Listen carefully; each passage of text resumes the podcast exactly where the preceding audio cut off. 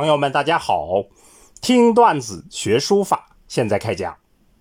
上次我们讲了刘熙载书盖里面的段子“草书种什么”，今天我们要讲刘熙载书盖里另一个段子“必先引为部署”。必先引为部署，意思就是一定要抢先暗中部署妥帖妥当。好，我们先串讲一下原文。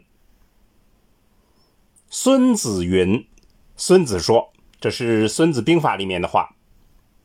胜兵先胜而后求战，取胜之兵是先有胜的把握，而后来参加战斗；败兵先战而后求胜，败兵。”往往是先打起来，然后再去求得胜利。此意通之于节字，这层意思是与节字相通的。必先引为部署，使利于不败而后下笔也。一定要先在暗中部署好了，使确立于不败之地，而后再下笔。字势有因古，有自构。字的势态有遵循于古法的，也有自己构建的。因古难新，自构难稳。遵循古法的难于出新，自己构建的就难于稳妥。总由先机未得焉耳，都是由于抢先时机没有把握好的原因而已。好，我们整体诵读一下原文。孙子云：“胜兵先胜而后求战，败兵先战而后求胜。此意。”通之于节字，必先引为部署，使利于不败而后下笔也。字势有因古，有自构，因古难新，自构难稳，总由先机未得焉耳。好，我们下来做一个解析。刘熙载这里用兵法来喻节字，《孙子兵法》说：“胜兵先胜而后求战，要先有必胜的部署，然后一打就胜，而不是打起来再看。”书法的节字也是如此，要部署好了再下笔，一举成功。下面呢，就具体分析节字的部署之法。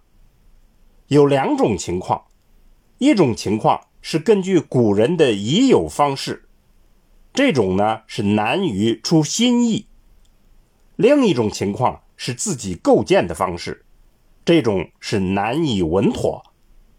刘熙载的意思是说，要根据这两种情况，分别在下笔之前做出恰当的部署。那么具体来讲，如何得到恰当的部署呢？书盖接下来分别讲了几条节字的法则，我们这里就没有引用。我们倒是有必要再引用《孙子兵法》的话。接着前面所讲，孙子还说：“善用兵者，修道而保法，故能为胜败之政。”善于用兵的人，修道而保法，所以能够把握住胜与败的决定权。那么这里的重点是修道而保法。修道就是修养品性，保法就是确保法治。用于书法的节字怎么来理解呢？那就是。备好修养，遵守法则。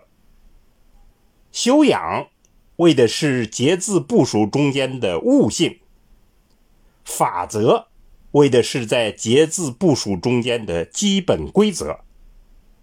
既要有悟性，还要遵守规则，这样两点就正好回答了我们如何在节字上部署的问题。